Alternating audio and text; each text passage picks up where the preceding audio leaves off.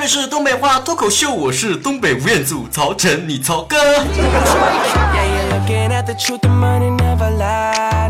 其实呢，如果大家伙记性好的话，在我们年初的时候曾经推出过一个小小的单元哈，那就叫怼黑粉儿。我一合计，我这怼天怼地的，又怼粉丝的，你说说最应该怼的不就应该黑粉儿吗？结果这个单元呢，没做两期就夭折了，因为自从做完怼黑粉环节之后呢。就再也没有黑粉了。其实你们也知道，像曹哥这么健康向上、充满正能量的主播，压根就没啥黑粉。再怼一怼，那就是没剩啥。但是在节目里面，我所有吐槽过的这个族群当中，包括什么熊孩子啊、奇葩室友、奇葩同事、奇葩同学呀、心机婊啊、直男癌呀、为老不尊的老人呐等等，所有这些群体加一起，都不足以跟一个群体我烦的程度相比较，那就是键盘侠，传说当中的各种黑粉。网络流行之后，我确实给我们提供了一个更加宽松的环境，我们可以尽情的畅所欲言，讨论一些自己喜欢的话题、感兴趣的话题。但是未免呢，有一些什么牛鬼蛇神呐，什么玩意儿的都往里钻，是吧？如果说对其他的吐槽群体有一种看不上的情绪，那对于键盘侠呢，只能说看不起了。我觉得这种群体特别窝囊，在网络世界里面呢，张开血盆大口啊，就像万兽之王一样啊，我家这狮子一样威武啊，在生活当中像个病猫一样，所以那句话也改一改了。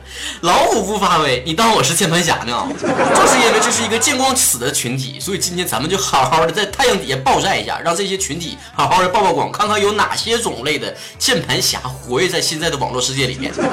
键盘侠的见光死程度相当于什么呢？比曹哥这种不露脸的主播还要见光死。我们曝光的大不了就是见不得人的这个长相和身材，他们暴露的是智商啊。柠檬萌萌萌说了，会打字了不起啊，会吐槽了不起啊，真心受不了有些。些啥舆论就啪啪啪不停的敲的这些人，以为自己一句话能够带动大众呢？那么厉害咋不去拯救世界和平呢？那么厉害怎么屈尊去敲键盘咋不上天呢？键盘侠挂在嘴边上一个词儿就是三观啊，喷这个人三观不正，说那个人三观歪什么的。你要问他一句什么是三观，三观有哪三观，他都不一定能答出来。那天我范爽丽说了，网上喷的连亲妈都不认识了，出门不带键盘秒变冷漠路人呐，应该这么说。网上喷的连亲妈都不认识了，喷急眼了连亲妈都喷。冷漠和键盘呢，就差那一个 WiFi 信号啊，可能当时正义 WiFi 断了。所以不是那句话吗？正义的是网友，冷漠的是路人。不知道是网友不出门啊，还是路人不上网啊？交叉带的小仙女说了，站在道德的制高点上随意评判别人的人。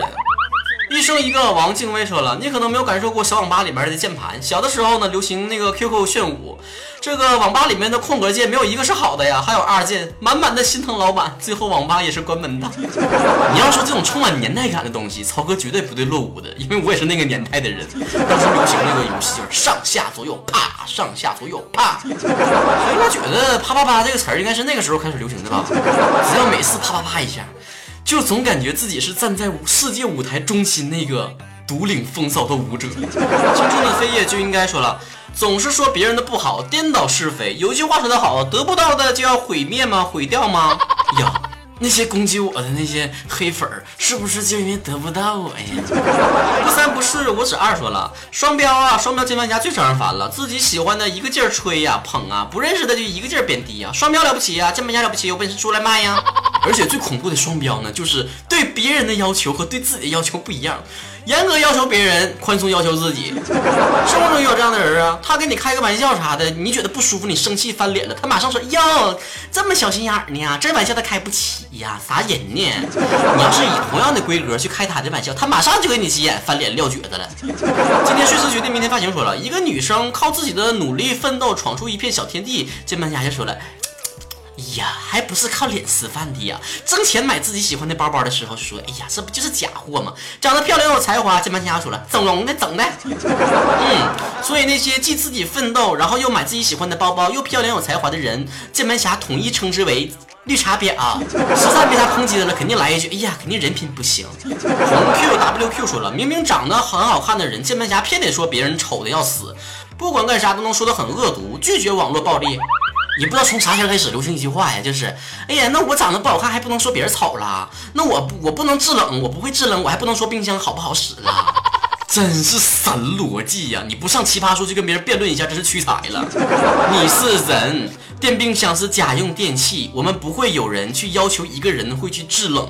可是长得好与长得坏，或者会一个技能不会一个技能，这是人通过努力可以达到的，你却没有。所以键盘侠在无脑喷那些说 “you can you up” 的人是这个逻辑很很可笑的这个人的时候，你有没有想过另外一个词儿叫“说人不如人”？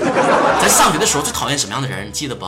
就是班里有点啥事儿啊，你让他出面，你让他出马，他肯定说：哎呀呀，不行不行不行啊！这个文艺演出我不会，我不会表演，不会文艺啊，不会不会不会啊！数学竞赛我参加不了，不行，数学我我我一加一等于几我都不知道。然后当别人出现顶着这个包袱的时候，他就会说：呀，跳什么玩意儿给我们班丢脸？就这点题不会呀，真是真是不如不如派我去了。我相信这些人学会网络之后都变成键盘侠了。华丽转身，矫情的姑娘有人疼说了，键盘侠都讨厌别人说什么做什么碍着你什么事儿了，先管好自己得了，一天到晚瞎逼逼什么玩意儿？在这个纷乱的社会当中，我们记住两句话就可以解决我们很多的烦恼，就是关我屁事儿和关你屁事儿。可惜呀，这键盘侠只知道关你屁事儿，不知道关我屁事儿。南宋北城说了一言不合就开始瞎逼逼，三观特别扭曲，却也总是能一本正经的胡说八道，哪儿哪儿都有他。现在都养成一群这个专业的键盘侠了。每次我看到什么名人的微博啊，或者什么大号的微博，前面那个头条啊，前面那热热门评论全是他，特别能带节奏。我就希望我的曹子高们，你们也能不能带带节奏什么的？每一次当我发微博的时候，赶紧搁底下带节奏啊，呼吁大家说：“哎呀妈呀，这主播长得可像东北吴彦祖了，快点咱唠嗑啊！” 嘿哈嘿，J C 说了，不知道真相，盲目跟风。键盘侠可以说是二十一世纪最著名的墙头草了。我记得有一个非常经典的案例，就是那个时候郭德纲和他的徒弟撕逼的时候啊，刚开始的时候徒弟发了一个文章抨击郭德纲，哇，所有网友呼啦一下全围郭德纲那面去了，哎，说你怎么回事啊你就掉眼钱眼里了吧你？一看你人品就不行，我早就看出来你有问题了。然后当郭德纲发了一篇长文开始反击的时候，所有人又呼啦一下跑徒弟那面去了，说的，哎呀，就你这什么人品呢？忘恩负义的小人，你真是不不，哎呀。怎么骂你都不嫌多，啥都不知道，能不能别老瞎站队啊？我特别讨厌啥呢？每次有什么热门事件的时候，底下就肯定有网友说的，我站谁谁谁，我站谁谁谁。行行行，啥也不用说了，你就站在永远站在正义的那一方。下一条，西山无桥阿柱说了，就是不清楚事情真伪就随便喷人的键盘侠。之前好多事情都是这样，还没有搞清楚就乱喷。还有一种是以键盘侠为职业的人，在网上以谩骂明星为职业的人。听说职业键盘侠的工资是一条五毛钱呢，那这一晚上留言的话，那整整好了，那比我扯着脖子喊录一期节目挣的可多多了。过了来看夜宵说了，比如说慈善捐款吧，你要不捐的话，就别人说你了；捐的吧，就说没有别人捐的多。只有真正赚过钱的人才知道钱难赚呢。嘴上说说谁不会呢？但你们这些所谓键盘侠，有几个真正行动起来的？你要不捐吧，骂你狼心狗肺；你要捐的少了吧，说你挣那么老缺钱干啥花了；你要捐的多吧，说你炒作，啊肯定的，为了维持自己良好的公众形象。你要稍微展示出对生活的一些这个方面花的钱多了，你肯定说了，哎呀，有这钱干啥不好啊？捐个希望小学多好啊！这俺也不知道啊，是不是说这话的人已经默默无闻的捐了好几个希望小学了？稍微问他一句吧，你怎么样？你做到什么程度？他肯定说了，哎呀妈，我挣的少，我还能捐钱呢？那这明星挣老多钱，嗯，那你他不得挣挣多少就捐多少啊？你挣的少，你怎么这么理直气壮呢？挣的少，按照你的逻辑也应该少捐一点啊，你意思意思没啊？还有就是那种啥呢？比如说发生什么不好的事情了，或者演艺圈有谁发生不好的事情了，马上就跑那些这个朋友身边去了。哎呀妈！你朋友都出事儿了，国家出这么大事了，你怎么还搁这嬉皮笑脸的呢？还搁这享受人生呢？你怎么不知道廉耻呢？有没有感情？你这么冷血？我充分的相信说这些话的人，他肯定这一天什么娱乐项目都没有做，肯定是坐在家里面默哀来着。我相信。林心梦零二一五说：造谣生事，唯恐天下不乱。秦可卿可卿说了，看剧明明不看弹幕就可以安安静静的看，还不关弹幕，说弹幕太烦，结果自己还发了弹幕，哎呀，真是搞笑。我记得我好像在这个曹老神曲直播的时候给他讲过这个故事，就是我以前在那个某某一个网站上看那个超级万的演出，超级万演出呢，然后就有人在第一条啊发弹幕说了，这超级万的这个影响力和这个收视率啊，就相当于中国的春节联欢晚会。结果下面就因为到底是春节晚会好看还是超级万好看，两拨人开始掐了。从那一刻我才知道，原来春晚也是有粉丝的呀，而且也是从那个时候开始明白一个道理，就是没有什么事是可以掐不起来的。花街姑娘范说了，看不惯就喷的，如果看不惯别人就不要关注他呗，又非得要关注，然后又得喷他。我也不是很理解这种人。我一般烦点儿吧，我就巴不得的，我就闭眼睁眼睛，我都瞅不着他。我以前上学的时候还真有这样的人，他吧就是烦谁吧，他还偏得告诉别人，就是当面说的。哎呀，你知道不？我可烦你了。然后我就问他，我说你是不是欠儿啊？你烦你，你离人远点得了，你还告诉人干啥呀？他说的，哎呀妈，那我烦他了，那我不告诉他了，那难受的不是我吗？我告诉他之后，难受的就是他了。欠儿不欠儿？你说？Miss King 说了，这个我最近遇到的喷子就是打游戏的时候啊，真的是文能挂机喷队友，武能越塔送人头啊，一直说队友是垃圾，然后自己死的咯咯的。服了，排位遇到神人还能说什么呢？亲爱的，你说的话我一个字儿我都听不懂，你开心就好。朱宇哥说了，反而那些小孩子啊，就喜欢动不动叫人家儿子，这不就是越得不到什么就越期待什么吗？就像我们这些老木卡死眼的，就喜欢在网上装自己是宝宝。一到过六一儿童节的时候，我们这群老人家呀，八零后的这些这个空穴老人呐，那过得比孩子还嗨呢。J X 七说，哎呀，那国外的屎啊都是香的。这你就不知道了吧？不光屎是香的，连空气都是甜美的。So sweet。九哥主说了，拽文言文骂人。尴尬的是，我研究过古文，一眼就发现他的语法错了，好心纠正他一下吧，顺便讲解一下语法，结果他骂我。哎，我这暴脾气了，一句诗词来怼死他。你看看，你看看，你们这些文人撕逼，画风就是不一样。有没有兴趣给你曹哥写一篇文言文这个脱脱口秀的文稿啊？小可乐可小说了，在网上骂人，还装着自己很有文化的用英语骂呢。然而很尴尬的是，语法还弄错了，笑而不语。你这个会英语的和上面会文言文的，你俩要是撕逼起来，那能是什么样子呢？好期待哟！看了多年美剧，曹哥会的英语骂人的口法只有一个，那就是哦，you son 了。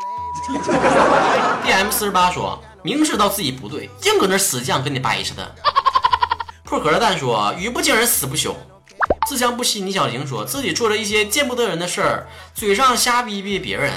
沉默海底倔强孤独颓废抽风怪物出来，你这念你个名得花我半个小时时间是不是？不分青红皂白，啥玩意儿都喷，要么不开口，一开口满嘴跑火车。真想知道他们生活中是不是也一个德行？相信我一句话吧，生活当中过得越失败，在网上越威风，这个规律是不能够可逆的。你不信就自己慢慢摸索掉。吃货子玉说了，最讨厌的就是那种啥玩意儿都装懂的样子，无论别人说什么都能接上话来。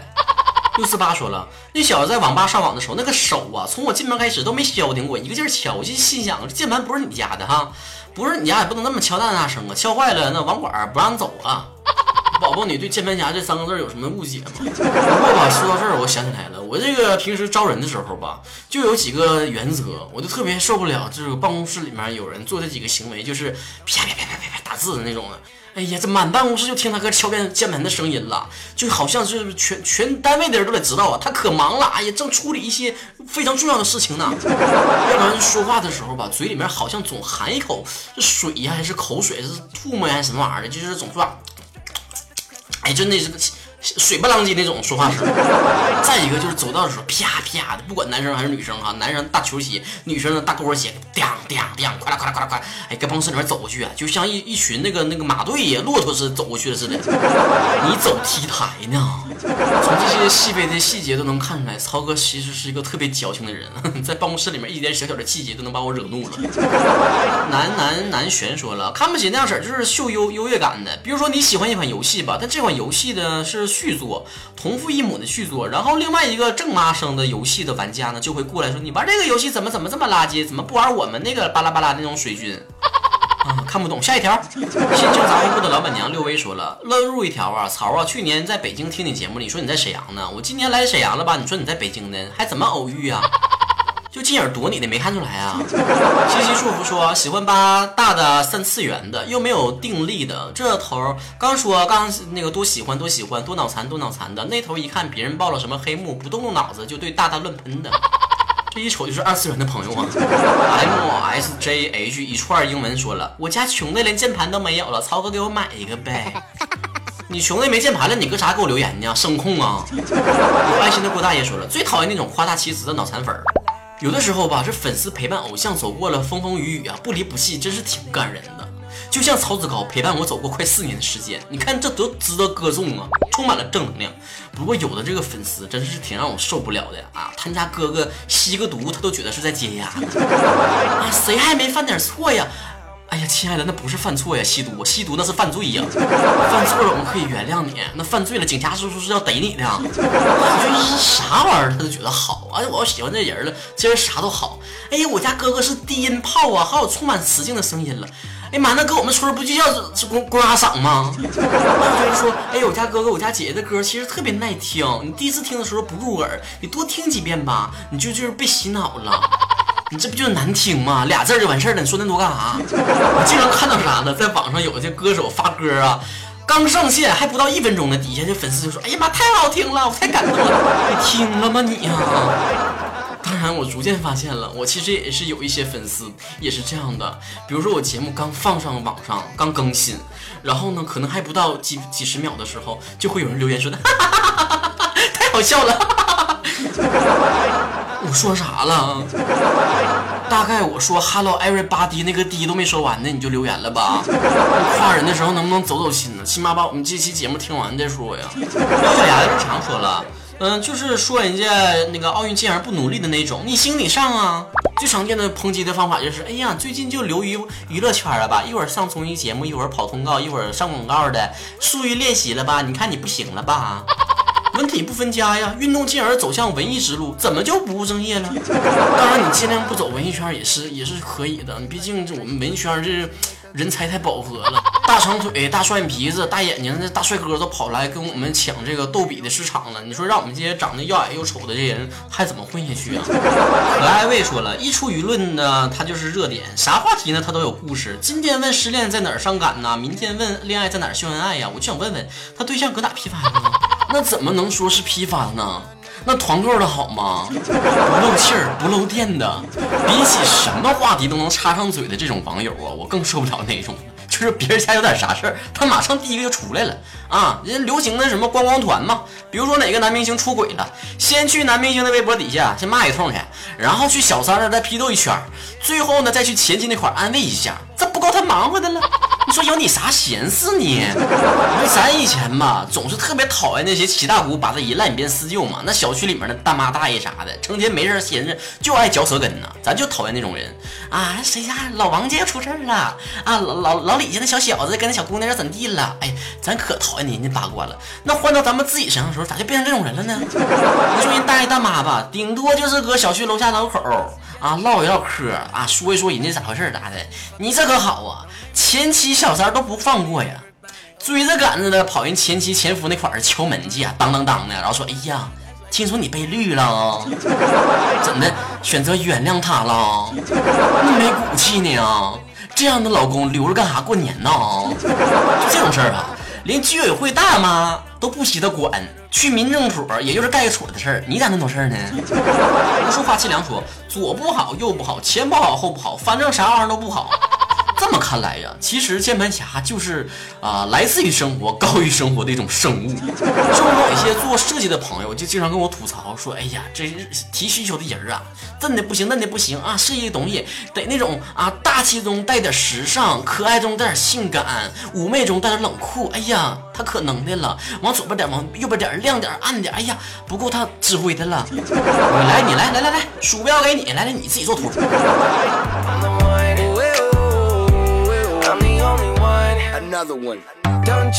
网络在一开始流行的时候，我觉得确实给我们提供了一个更大的一个平台。你像在生活当中啊，我们就分出来什么就是弱势群体，什么是强势的群体。我们期待着在网络的世界里面有个公平的环境，每个人都有发言权，每个人都可以说出自己的声音来。然而这样的一个网络环境，我觉得最终就是被键盘侠毁掉了。我们期待在网络中实现在现实中中没有实现的那种更包容的那种环境。所以我们在网络上经常去希望能够模糊掉现实生活当中的一些阶层啊等这些社会的属性，呼吁撕掉所谓的标签，进行平等的对话。但是网络所有的键盘侠要重新的建立起属于网络世界里面的各种什么表啊、各种癌呀、各种党啊、各种派啊这种新的标签。在所有键盘侠做的这种恶事当中，我最讨厌的就是贴标签的行为。稍微怎么样一下就是绿茶婊了，稍微怎么一下就是直男癌了，什么一下就是什么标题党了，然后又变成什么什么派了。贴完标签干什么呢？就呼吁更多的网友加入到他们的战局里面呢，更多的人去围攻更少部分的人，就是所谓的现在发生什么事情之后，马上就有人去带节奏。十几亿的网友必须在每一条评论里面都得发出同样的一个声音，一个鼻子孔出气儿。但凡有一点不一样的声音，马上被群起而攻击。所以我觉得键盘侠正在做一件事情，就是围拢更多的人对更少的人进行绑架，提供了一个比现实生活当中更加不包容的环境，更加容不得一己的声音。所谓网友呼吁的三观正，其实不过就是他的三观跟自己符合而已。符合自己三观的叫三观正，跟自己三观不符的就叫三观歪。我们今天讨论了好多种键盘侠，其实我们每一个人细细想来，可能每个人多少能占上那么一两条。像曹哥也可能大概无意之间也占了那么一条两条了。像曹哥渤海大学毕业的嘛，校训我就记住那四个字儿，印象非常非常的深刻，叫和而不同。网络之所以吸引人、多彩，就是因为它的多样性。正像前一阵子非常火的《奇葩说》那个综艺节目里面的一样，我可以不同意你的观点，但是我们可以好好的坐下来聊天。最重要的当然是减少一点戾气，让咱们所有的这个网络环境显得更加正能量一些。有什么不好呢？天天苦大仇深，你说你是有多大的怨气？现实中的你和网络世界的你不要太分裂。每当你想拿起键盘吐口水的时候，好好想一想你在现实生活中是什么样的人模狗样。你这么的龌龊，这么的八卦，这么的尖酸刻薄，你妈妈知道吗？你爸爸知道吗？你男朋友知道吗？你的好友、基友、你的闺蜜知道吗？希望每个人在网络世界上同样拥有在现实生活中这种自律。千万不要觉得在网络世界里面茫茫人海当中，你的一点口水别人就接收不到了。就像我收到再多的留言、再多的私信，我还是挨条会看到的。有人通过私信来骂我的话，我觉得在生活当中当面有人骂我，那个冲击效果是一样的。也千万不要觉得说，哎呀，他就是当明星的啊，他就是公众人物，被我们喷一下是很正常的，是工作应该得的。他挣那么多钱，怎么不说呢？这种歪理你自己能信呢？千万不要怪任何人玻璃心，每个人都是人心肉长的，你知道吗？他的工作职能就是提供好的作品，并不包括接受你们所有的口水。他应该承受这个职业所带来的负面效应，不代表你就可以理直气壮去做这件事儿。好比清洁工人，他的工作职责就是清扫干净所有的大街小巷，但是不代表这就是你可以随地乱扔垃圾的一个理由。你把对于明星、公众人物、对于其他人、其他的路人、其他的网友那些尖酸刻薄的严要求放在自己的身上，我想每个人自律一些，这个世界才能真正的和谐不少。关于键盘侠和网络暴力这样一个庞大的话题，今天一期节目可能做不完，在日后当中呢，我可能不断的充实自己的这个思想和内容。希望每个人都拒绝当键盘侠，从自己做起，一起来抵制网络暴力。最后提醒大家，不要忘记关注我的微信公众账号主播曹晨，可以回复“秘密电台”来收听我的另外一档在午夜播放的节目啊，可以治愈你的节目。另外呢，可以关注我的微博，昵称呢是曹晨亨瑞，可以看看曹哥平时吃喝玩乐都有哪些作为啊。另外呢，可以关注我的微博曹晨工作室，每周呢会有互动话题，你也可以把你自己想说的话、发表的言论留下来，然后让我念出来，跟大家一起来讨论，一起来分享。下期节目再见。Bye bye.